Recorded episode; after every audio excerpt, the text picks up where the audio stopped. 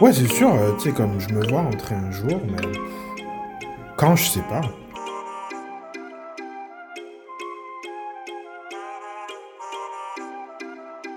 En fait, il n'y a pas réellement de moment pour rentrer.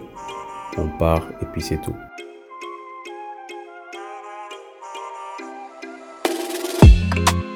Corridor, le podcast du retour au pays, animé par Miss Kaby.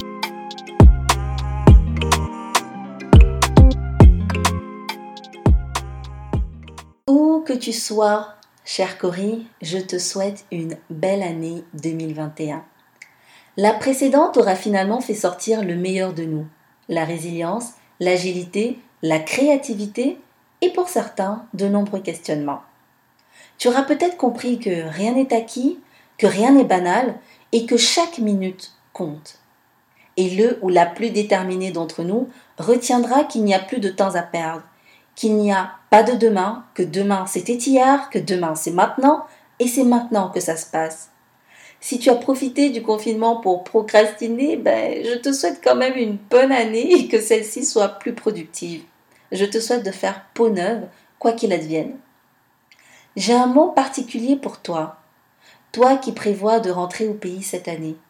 À tous ces coris en route vers le continent pour cette année 2021, tout va bien aller. C'est le premier épisode de l'année, mais nous sommes déjà à la mi-saison de ce podcast lancé il y a quoi Sept semaines maintenant? Si tu es nouveau, bienvenue dans le corridor qui mène au pays. Répate et engagé, c'est avec ce sujet que je veux commencer mon année. Oui, parce qu'entre confinement, feu couvert, mascarade, vaccin douteux, démocratie approximative, règlements contradictoires, froideur polaire, chômage ou télétravail, tu fais peut-être partie de ceux et celles qui commencent à tourner leurs yeux vers le bled. Mhm. Là, on sait tous d'où on vient, n'est-ce pas? Alors parlons donc de ces coris qui veulent changer l'Afrique, ou encore sauver l'Afrique. Et là, je mets des. Comment s'y prendre exactement? Comment éviter de choper le virus du White Savior? Et là, je ne mets pas de guillemets. J'en parle avec Aïssatou Sidibé, présidente de l'ONG Fibromel, et comme toujours, j'écouterai les messages vocaux que je continue de recevoir. Merci pour la confiance. Maintenant, abonne-toi, clique sur le bouton j'aime, partage et bien entendu, reste avec moi jusqu'à la fin. C'est parti.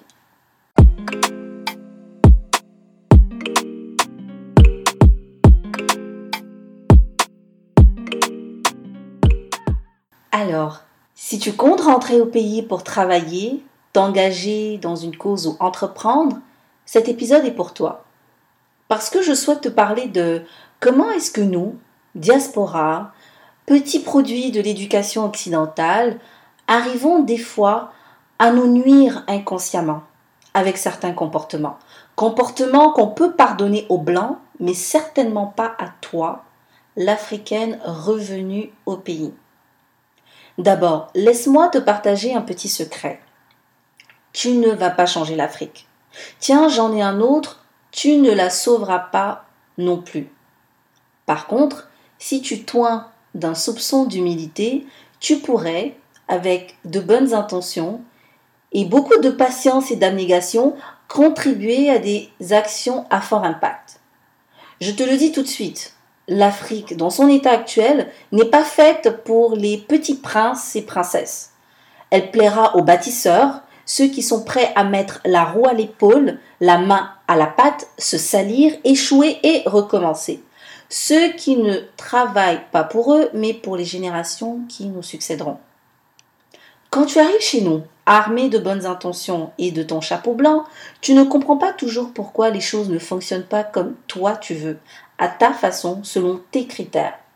L'explication est simple. Tu t'attends peut-être à reproduire les modèles occidentaux auxquels tu es habitué dans un environnement africain. Ça ne marche pas. Ça ne marche pas. Pour la simple et bonne raison scientifique que tu n'es plus en Occident en fait. Tu as deux minutes? Je te raconte une anecdote.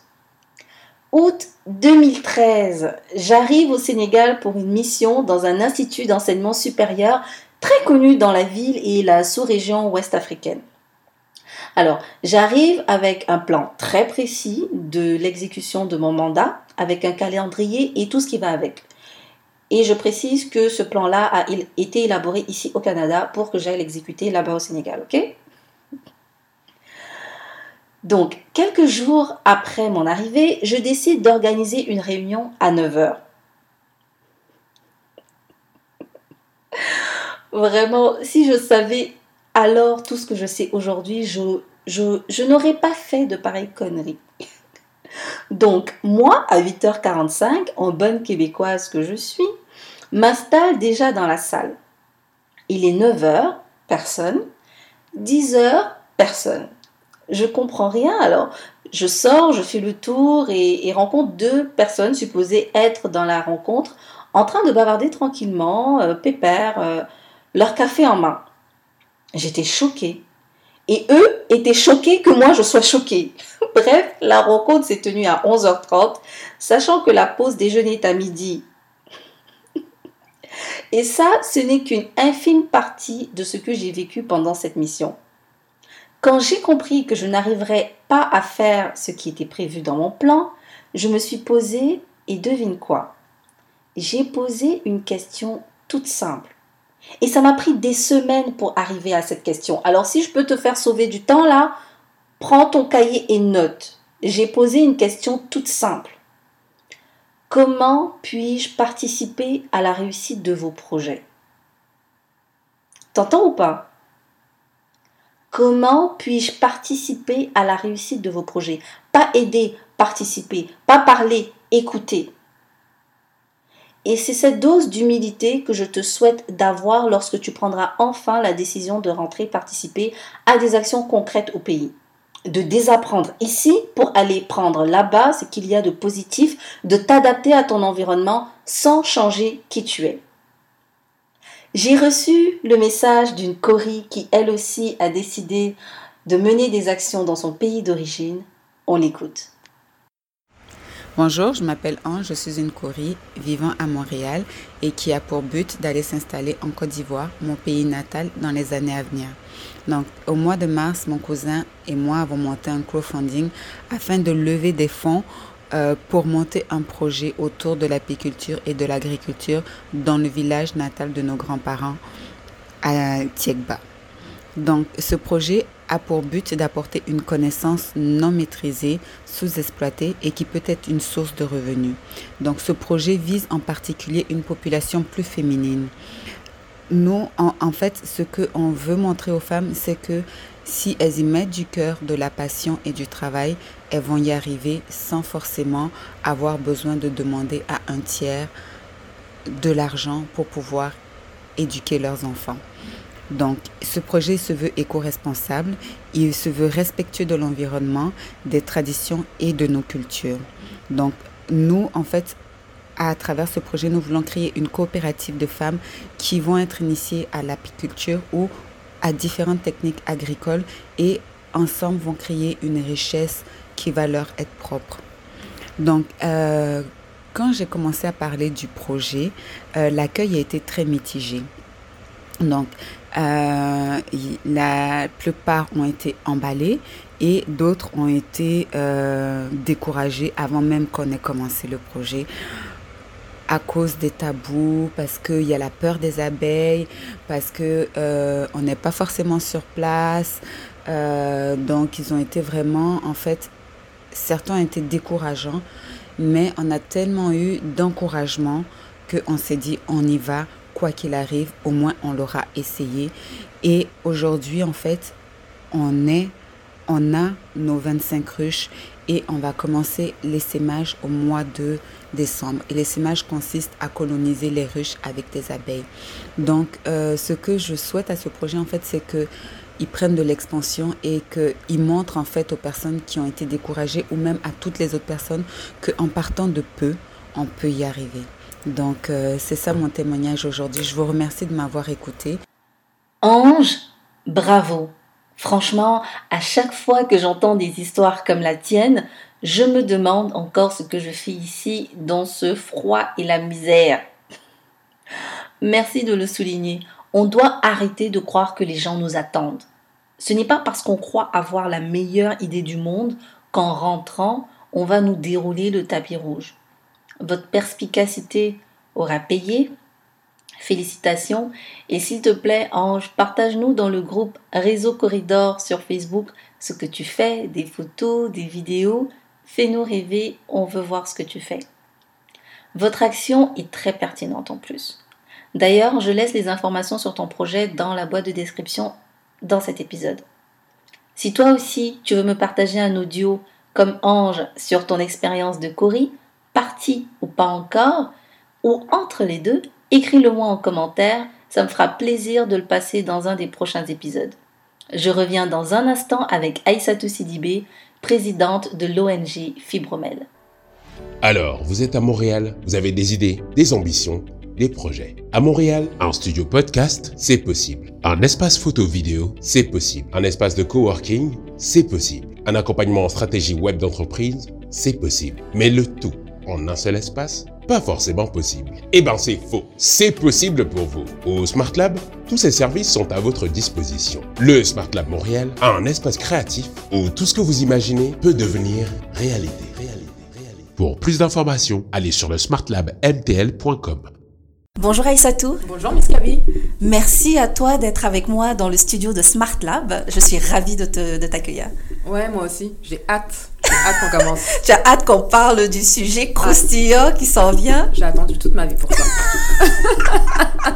j'ai des choses à dire, j'ai des choses à dire. Ben écoute, euh, dans cet épisode en particulier, comme je l'ai annoncé tantôt, euh, je parle des répates qui rentrent, euh, qui veulent s'engager, qui ont des choses à faire, qui ont des causes qui leur tiennent à cœur. Et on s'est rencontrés il y a quelques jours et tu me parlais de ce que tu faisais, de qui tu étais et surtout de ton départ très très proche pour le Sénégal et je me suis dit, toi, faut que tu passes dans le corridor. Ah, totalement. Tu sais, on ne fait pas de rencontre par hasard et effectivement, tu étais dans ma ligne de vie parce que dans moins d'un mois, je serai au Sénégal, au soleil. Incroyable. Et, comme je dis, passer un, été en hiver, ça n'a pas de prix. Donc. Euh, ça, c'est très vrai. Ça, c'est très vrai. Et moi qui veux rester ici, je ressens déjà tout ce que tu veux dire. Ouais, totalement. Alors, pour euh, notre Cory qui nous écoute, est-ce que tu peux te présenter, s'il te plaît? Donc pour ceux et celles qui ne me connaissent pas, mon nom est Aïssatou Sidibé. J'ai 37 ans, pas d'enfant, pas mariée. Ça c'est super important de le préciser parce que justement par la suite je vais te dire pourquoi. Euh, je suis originaire du Sénégal et de la Mauritanie. Et euh, je suis née et j'ai grandi en France, dans le 9-2. Wesh, wesh. Donc là, on parle euh, d'une femme qui a, qui, a vraiment grandi à l'extérieur du continent. Totalement. Et ça fait dix ans que je suis à Montréal. Je suis euh, maintenant canadienne. Donc je porte en moi euh, trois cultures. Donc la culture québécoise, la culture française et la culture mauritano-sénégalaise. Et c'est avec ce bagage-là que tu vas rentrer au Sénégal? Ouais, j'ai hâte, j'ai vraiment hâte parce que je pense que euh, je suis riche de plusieurs cultures, de plusieurs expériences. Et euh, je n'ai jamais vécu euh, au Sénégal, je n'ai jamais vécu en Afrique. Là, j'aspire à, à, contribuer de la meilleure des manières ce que j'ai appris en fait durant toutes ces années. Mais justement, en parlant de ce que tu as appris, euh, de ce que tu as fait euh, durant ces dernières euh, années, est-ce que tu peux me parler de ce que tu fais professionnellement, des, des, causes dans lesquelles tu t'impliques et justement de la raison qui t'emmène au Sénégal? Alors moi, je suis infirmière, infirmière clinicienne par choix et par nécessité parce que Miss Kaby, j'avais vraiment le besoin d'avoir très rapidement une sécurité financière, vraiment. Donc j'ai choisi le métier d'infirmière et parce que je voulais faire de l'humanitaire. Donc ça me prenait un métier qui allait me permettre de voyager partout dans le monde. Et euh, le choix a finalement été Montréal. J'ai travaillé, travaillé trois ans à Paris, à l'hôpital Necker. Et finalement, un jour comme ça, je me suis dit, bah tiens, je vais aller ailleurs. J'avais quand même essayé la Suisse en 2011. J'avais essayé le Sénégal. Et là, je me suis dit, on va regarder ailleurs parce que j'étais pas prête mentalement, en fait, euh, à vivre là-bas question de maturité, tout simplement, je mhm. pense. Et le retour a été un peu difficile parce que j'avais été la première fois à 9 ans au Sénégal. Et là, je me suis dit, ouais, je vais retourner dans mon pays. Et finalement, à 24 ans, ça a été une claque. Mais vraiment, parce que, euh, voilà, tu sais, quand on est infirmière, quand on fait de l'humanitaire, euh, quand on connaît pas très bien son pays, ben, on peut être très vite déchanté quand on n'est pas préparé. Et finalement, je me suis dit, ben, qu'est-ce que je vais faire Et je me suis tournée vers Montréal. Avant qu'on continue, tu mentionnes un point et je veux qu'on en parle rapidement avant de continuer. C'est cette fameuse claque. Parce que j'ai aussi vécu ça, euh, le fait de rentrer dans mon pays, de vouloir m'engager, de vouloir euh, apporter ma pierre à l'édifice, et je me suis prise une claque. Mhm. Et c'est aussi le sujet de l'épisode d'aujourd'hui. Comment est-ce que nous, on s'y prend quand on rentre? Donc, est-ce que tu peux euh, me raconter brièvement cette claque, comment ça s'est passé? Moi, tu sais, je me suis jamais sentie française, malgré que je suis née, j'ai grandi en France. J'avais toujours ce côté très panafricain dès mon plus jeune âge. Et quand je suis rentrée, en fait, je me suis dit, bon, ben, tu sais, un peu peace and love, ça va bien aller. Bon, je suis africaine, je suis sénégalaise, etc. Et là, en fait, euh, la chose que j'ai pas précisé, moi, je suis une Soniké, une Sarah Croulé. Mhm. Je sais très bien qui je suis, euh, mais je ne parle pas le Wolof. Et en fait, on m'a très vite compris, on m'a très vite fait comprendre que je n'étais pas dans voilà, je ne faisais pas partie de la communauté. Mhm. On me voyait comme une Sénégalo. Euh, Franco-sénégalaise Non, en fait, on me voyait comme une Sénégalo-gauloise. ah ouais, c'est la première fois que j'entends oh ça. Dieu, j'ai dit ça, c'est quoi ça? Il n'y a pas ça dans mon dictionnaire. Hein. Sénégalo-gauloise. Donc, on avait même inventé un mot pour nous définir, nous, enfants de la diaspora, pour mettre ces limites, en fait, entre eux et mhm. nous, quoi. Mhm. Et voilà, beaucoup de méchanceté humaine, beaucoup de... Et je me suis dit, ben non, en fait, parce que mon père, était... mon père s'était installé au Sénégal. Et euh, il y avait un rapport de lutte continuellement tous les jours quand je prenais le taxi, quand je devais acheter, quand je devais aller chez ma famille, un rapport de lutte qui pour moi était même malsain parce que je me sentais pas en fait dans cette communauté. C'est fatigant. C'est fatigant. Et en fait, chaque année, quand j'allais au Sénégal, j'étais braquée, mais mhm. vraiment en me disant bon, ben, il va falloir que je me justifie de qui je suis, que je suis. Et une fois, Miss Kaby, et ça, je pense que c'est pas propre à moi. On est plusieurs comme ça parce que même mes sœurs aussi avaient un peu ce, ce duel en elles en se disant ben, finalement, est-ce qu'on est française, on est sénégalaise?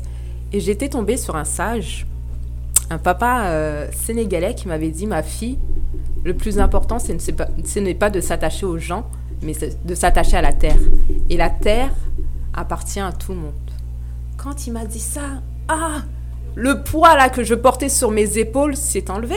Et là, je, suis, je me suis dit, je n'ai pas besoin en fait de l'autre pour savoir qui je suis. Effectivement. J'ai juste à m'enraciner auprès de mes, ma terre pour aller de l'avant. Et depuis, en fait, j'avais arrêté de, j'avais pris des cours de Wolof, j'avais arrêté. J'avais pris des cours de Sabar, j'ai arrêté. Et je me suis dit, ben, je sais qui je suis. Et en fait, le regard des autres a changé. Parce mhm. que avant, je marchais la tête baissée.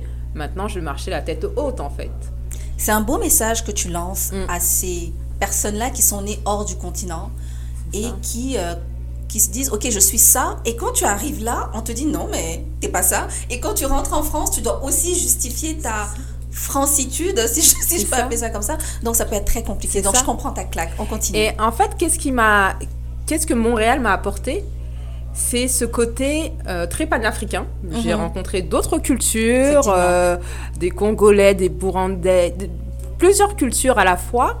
Et aussi, on me définissait pas comme une Française on me définissait comme Aïssatou Sidibé, mhm. issue de plusieurs cultures, issue de plusieurs religions, une religion, mais euh, avec plusieurs bagages en même temps. Et ça m'a permis finalement de construire mon identité et mon image. Mhm. Donc euh, en 2015, quand je suis retournée au Sénégal, bon, je te dirais pas que ça a été difficile parce que en m'éloignant du cercle familial, ben, j'ai perdu un peu la langue, le soninké, euh, j'ai perdu certaines valeurs aussi que j'ai qui m'ont permis en fait de renouer. Quand je suis allée au Sénégal euh, à un moment donné je vivais avec ma grand-mère ma mère ma sœur dans un tout petit appartement. Et là je me suis dit aïe! Le retour peut être difficile là. Effectivement. Donc tu sais des choses auxquelles où j'avais perdu finalement que j'ai pu euh, créer recréer du moins. Et ça m'a permis justement de encore une fois, de savoir qui j'étais. Mhm. Voilà. Mhm. Et là, euh, cinq ans après, j'y suis retournée. Et euh, malgré que, bon, j'ai fait cet effort en fait parce que pour moi c'est quand même un effort. C'est pas normal. Pour moi c'est pas naturel de parler le wolof parce que mes parents ne parlent pas le, le wolof. Mhm. Euh, mon père le comprend, mais c'est pas ma langue maternelle. Oui. Donc ça demande quand même un effort supplémentaire que j'ai pris le temps de faire parce que pour moi il est quand même important. Euh, et tu vois, j'aime la communication. Pour moi, ça permet justement de créer. Mais ce n'est pas une barrière. Tout à fait. C'est juste un obstacle. C'est vrai que ça peut créer un, un complexe chez certaines totalement. personnes de ne pas parler leur langue. C'est compliqué parce que la langue, ça te permet de créer des liens. Et quand on Mm. va s'impliquer dans ces pays-là, si tu es super euh, francophone euh, ou encore que tu as un accent très prononcé francophone, ça peut être compliqué de, de s'intégrer. Mais j'ai envie de te dire qu'il y a cette communication non verbale aussi. Tu sais, il y a des personnes là qui vont très bien maîtriser leur langue, mais qui, quand elles vont parler, c'est pour dire des mauvaises choses, des choses qui vont faire mal. Donc parfois, il vaut mieux se taire et juste euh, transmettre ce qu'on a donné en termes de générosité, en termes de patience, en termes d'écoute aussi, plutôt que de vouloir toujours euh, euh, communiquer d'une mauvaise manière en fait. Et pour moi, ça, c'était important. Mais là, tu vois, en 2020, euh, j'ai été en janvier et ça a été une révélation. Ok. Vraiment, ça a été une révélation. Ah, Miss Kabila, le pays me parlait sans même que je puisse parler. C'était juste magnifique, en fait. C'était juste magnifique parce que, comme je te dis, j'ai 37 ans. Je pense qu'il y a beaucoup de choses euh, à faire par rapport à toutes les, les barrières qu'on peut avoir au niveau social. Euh, tu sais, moi, j'ai quitté euh, la banlieue parisienne à 28 ans. Chez nous, là, à 28 ans, tu déjà, as déjà 5 enfants. Tu es même marié deux fois, là. C'est vrai, c'est vrai, c'est vrai. Donc, à 37 ans, euh, il a été difficile pour moi, en fait, de me définir, et même encore maintenant. Mhm.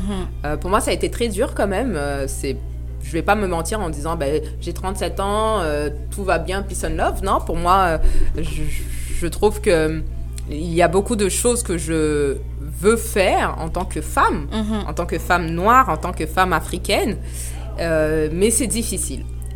Mais pour ça, euh, c'est très important de savoir qui on est. Et à travers ma famille, à travers mes racines, ça me permet de me définir. Et c'est pour ça que justement, je veux prendre le temps d'aller travailler sur mon identité, de, tr- de travailler sur mes racines pour pouvoir mettre les choses en place. Parce que si on ne sait pas qui on est, c'est pas juste savoir, bon, ton nom, ton prénom, parler la langue. Non! C'est C'est vraiment vivre la culture au quotidien pour justement euh, mettre des choses en place par la suite. Là, tu me tends une perche super intéressante sur la connaissance de soi en, en lien avec ce qu'on va faire. Ouais. Et justement, parlons de ce, que tu, de ce que tu comptes aller faire, des raisons qui te motivent, des causes sociales qui, qui t'habitent. Donc là, j'ai beaucoup parlé de mon projet personnel, donc aller vraiment à l'encontre, aller vraiment à la, à la recherche de mes racines, malgré que je connais d'où je viens, mais ça m'en prenait plus là. Tu sais, c'est vraiment le temps qui te permet justement Oui. de te mettre à l'épreuve aussi.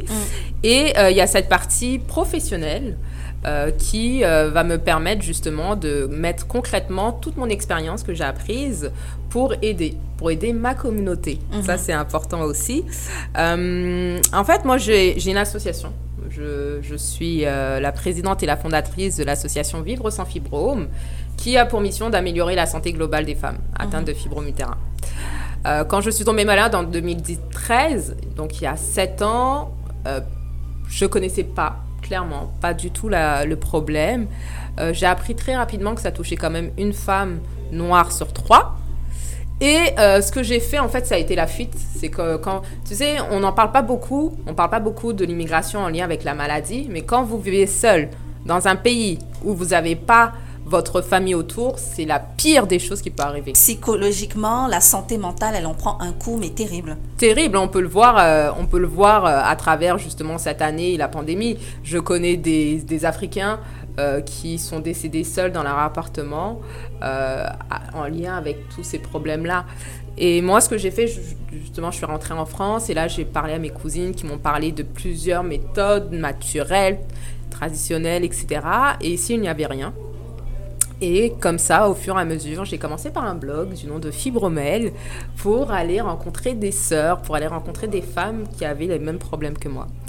Et de là, en fait, j'ai créé une association qui euh, a essentiellement l'objectif de sensibiliser, d'informer et de contribuer à la recherche parce que quand il s'agit de la santé des femmes, quand il s'agit de la santé des femmes noires, il n'y a rien. il n'y a rien. Et en fait, j'ai été agréablement surprise parce que euh, quand j'ai été au Sénégal, tout le monde me disait, bon, qu'est-ce que tu veux faire au Sénégal? Je savais le pourquoi, mais je ne savais pas le comment. Et moi, je suis quelqu'un de très croyante et de très spirituel, j'en parle pas beaucoup. Mais en fait, Dieu m'a juste ouvert là, tu sais, comme la mère de Moïse là. la, mère, la voie, la route. La voie, la route. Tout le monde me posait, mais comment tu vas faire?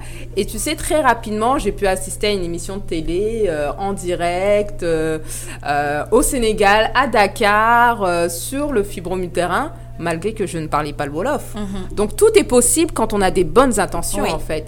À un moment donné, le comment, lancez-vous et vous allez voir que Dieu vous donnera toujours la main pour avancer. Mhm. Et finalement, je me suis aperçue très rapidement que le fibromutérin était très problématique euh, au Sénégal, en Afrique, dans plusieurs pays, et que s'il fallait faire des choses, là-bas, il y avait la possibilité de les faire.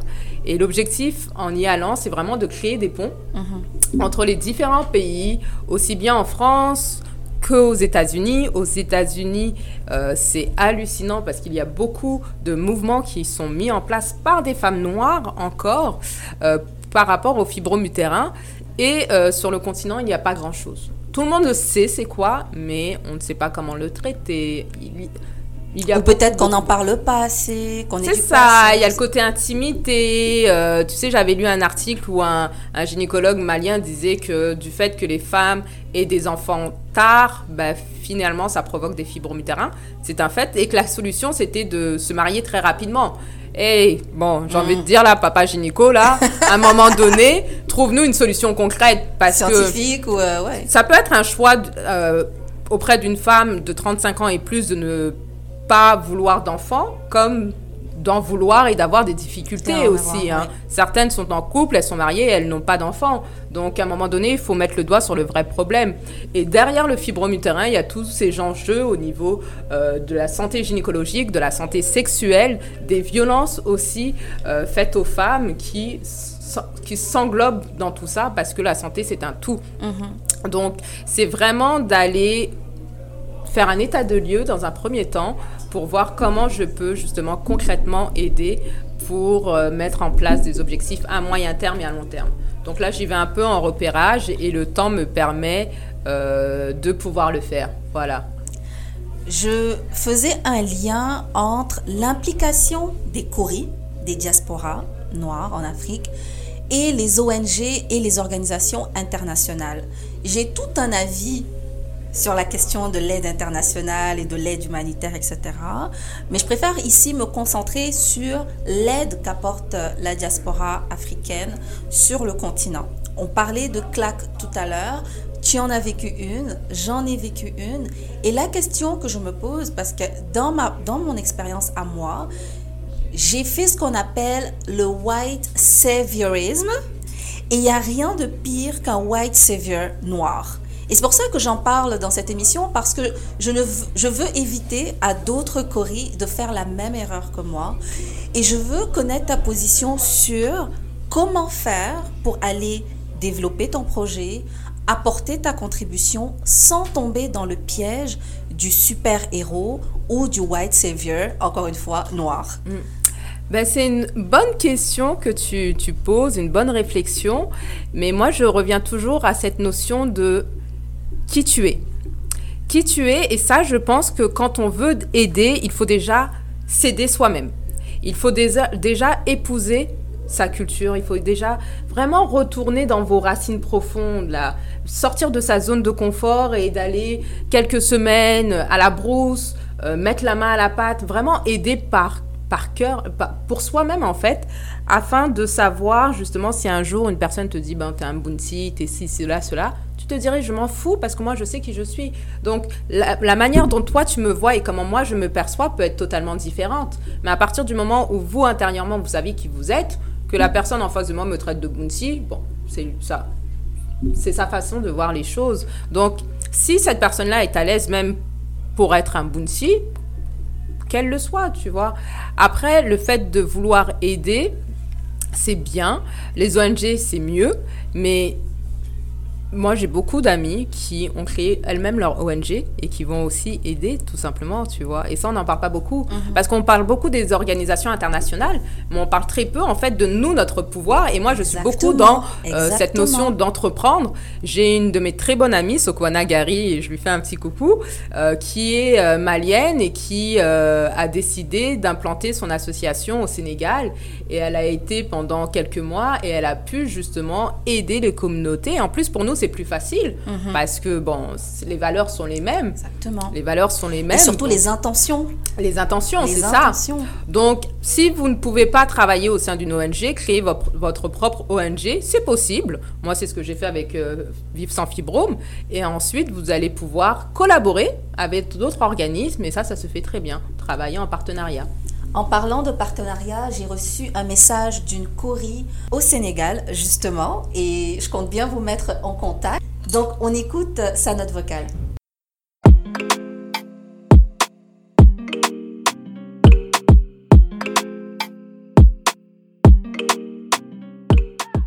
Bonjour, je suis Kumba, Cori de Dakar, partie de Paris. Euh, pour ma part, euh, je suis euh, chargée de plaidoyer pour une organisation française engagée en Afrique de l'Ouest sur les questions de droit à la santé des femmes et des filles, et plus particulièrement droit à la santé sexuelle et reproductive. Donc, ma démarche de retour à Dakar, elle a été mûrement réfléchie. Euh, j'ai beaucoup tourné sur différents pays d'Afrique, enfin, voilà, sur le Togo, la Mauritanie, pour enfin trouver, faire converger à la fois mes engagements féministes et, euh, et puis mon attachement euh, à mon pays d'origine. Donc ma vision en fait de l'engagement des organisations internationales, elle est un peu particulière, c'est-à-dire que à la fois je pense que hum, ça peut être une plus-value euh, et en même temps euh, je pense qu'il faut être dans une posture euh, davantage de renforcement de capacité, ce qui est le cas de l'o- de l'organisation dans, laquelle je travaille, où on se positionne plutôt dans, un rôle de facilitateur et de facilitatrice pour les organisations locales, en partant de l'expertise euh, locale, euh, de, de- des réseaux associatifs, euh, réseaux activistes, réseaux militants, etc. Il y a une réelle compétence, une réelle expertise, une connaissance des réalités locales sur lesquelles on s'appuie pour davantage d'impact, puisqu'il faut partir de l'existant. Et que je pense que c'est le positionnement que, que les organisations internationales euh, doivent pouvoir prendre aujourd'hui. C'est un véritable tournant, d'autant plus là dans le contexte de la crise sanitaire, on voit bien que qu'il faut pouvoir s'appuyer aussi euh, localement. Donc, euh, donc moi, j'ai le plaisir de travailler avec de multiples organisations féministes euh, d'Afrique de l'Ouest, donc euh, sur différents pays, le Sénégal, la Côte d'Ivoire, le Bénin, euh, le Burkina Faso. On a un fort ancrage au, Burkina Faso. Donc, euh, donc moi, je pense que euh, les organisations internationales ont un réel intérêt à se positionner à côté euh, dans, une, perspective de co-construction avec euh, les organisations locales qui développent une réelle expertise et il y a une réelle énergie, une réelle volonté d'engagement, notamment chez les jeunes. Moi, je travaille beaucoup avec les jeunes féministes.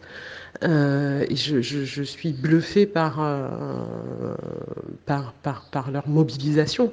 C'est-à-dire qu'en plus, euh, il y a cette capacité à pouvoir s'appuyer sur euh, les, les, modes de communication d'aujourd'hui, un réel activisme au, au, niveau des réseaux sociaux, et qui euh, arrive à faire bouger les lignes. C'est-à-dire que sur tout ce qui est droit à la santé et reproduction, nous, on travaille sur tout ce qui est droit à la planification, éducation complète à la sexualité.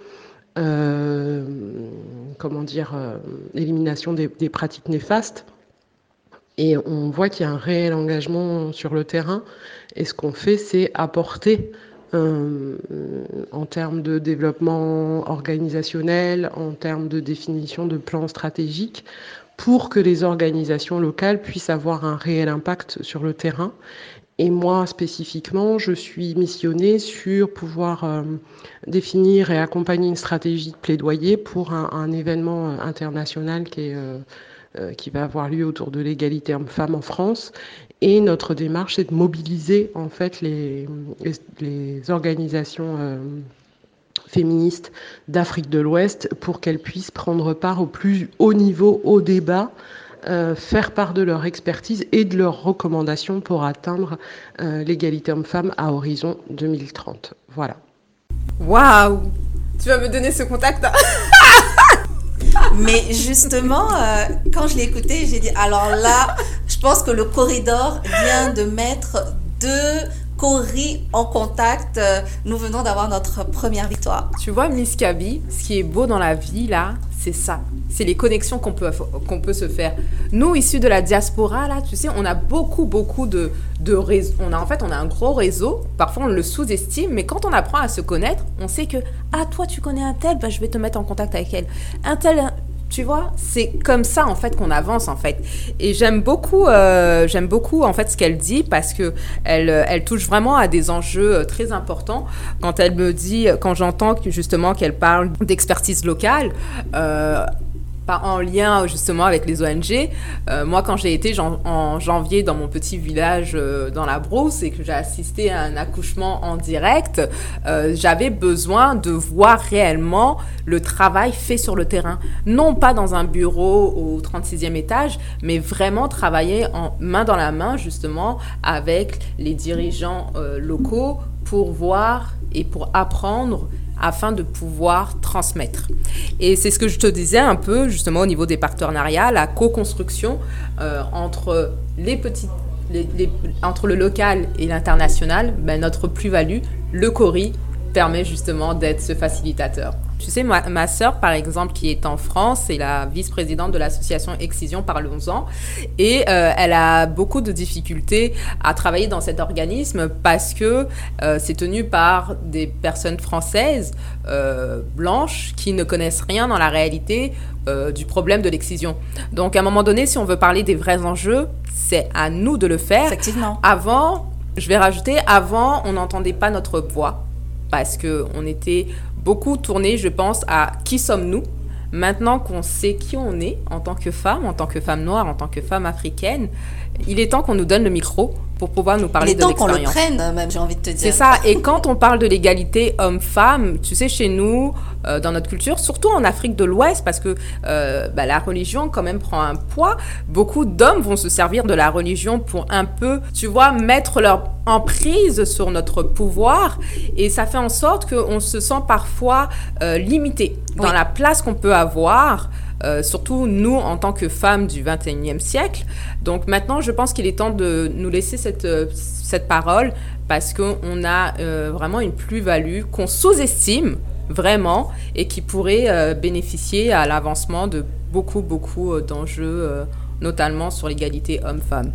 Tout à fait, quand elle parle de positionnement, de co-construction, parce que je t'avoue, euh, Aïssatou, que moi, c'est cette image-là que j'avais. Pourquoi est-ce que on devrait attendre de l'aide de l'extérieur?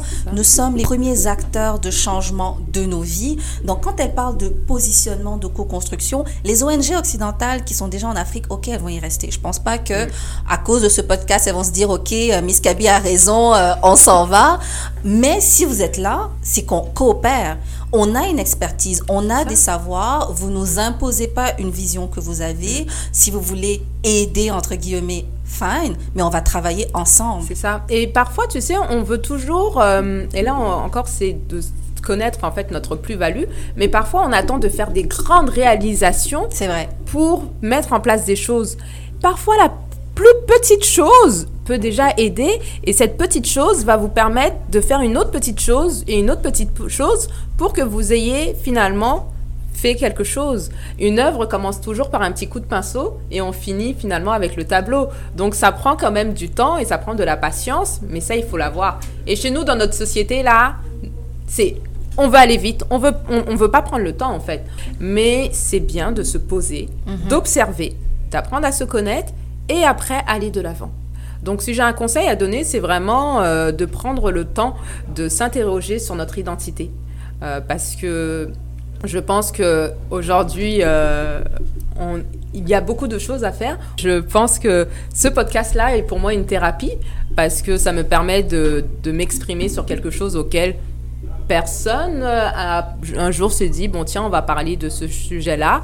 Euh, c'est pas spécialement le petit français ou le petit canadien ou le sénégalais qui va être euh, qui va se poser des questions un peu sur mon identité à moi, tu vois. c'est à nous de faire ce travail-là. C'est toi, Miss Kaby, c'est à toi de faire ce travail pour nous. Mhm. tout à fait. Mais pour le Cori, pour qu'on puisse verbaliser justement notre ressenti aussi, tu mhm. vois. Mhm. Et de se dire, bah oui, effectivement, la réflexion amène à un questionnement qui nous permet de mettre des choses en place. Donc, cette, cette, pour moi, cet atelier qui est thérapeutique permet justement de me poser cette question et de me préparer à l'avenir, tu vois. Et ça, c'est une très, très bonne chose et je t'en remercie. Donc, euh, je, je te dirais vraiment que j'ai hâte de partir. Vraiment. Écoute, je ne mettrai pas de lien entre la météo actuelle à Montréal et ton, ta grande envie de partir. Mais moi, je suis très heureuse pour toi de te voir euh, t'en aller, prendre cette route. Et j'ai tellement hâte de voir la suite. Qu'on se parle quand tu seras à Dakar, quand je t'appellerai pour te dire alors, Aïssatou, raconte-moi tout. On pourra faire le point euh, six mois, euh, dans six mois. je me mets vraiment pas de pression. Clairement pas. J'y vais vraiment, non pas comme une touriste, mais pour une femme qui a envie de de prendre le temps, de prendre le temps de se connaître, de respirer et euh, de ressentir la chaleur humaine que j'ai ressentie et, euh, et c'est principalement ça. Donc j'y vais avec euh, une casquette d'observatrice, d'écoute aussi et on va voir ce que la vie me réserve, tout simplement. Aïssatou, j'ai adoré cet échange avec toi. Avant qu'on se laisse, est-ce que tu aurais un dernier message? Le dernier message que j'ai à dire à, tous ces coris, euh, c'est vraiment de le travail en équipe. Vraiment, c'est de mettre nos, nos, forces euh, tous ensemble et tout ensemble pour justement construire notre avenir. On a notre place sur le continent, on a notre place en Occident. Euh, c'est à nous de définir là où on veut vivre. La partition qu'on veut jouer. C'est ça, et qui on veut être tout simplement. Donc euh, prenez le temps de vous écouter aussi parce que Dieu vous parle, la vie vous parle. C'est elle qui vous ouvre en fait le chemin. Mais pour ça, il faut faire le premier pas. Et moi, je suis prête à faire un deuxième pas euh, sur le continent à partir de, du mois de janvier. Et euh, par la suite, je sais que le monde s'ouvrira à moi. Voilà. Aïssatou, bon voyage. Merci beaucoup.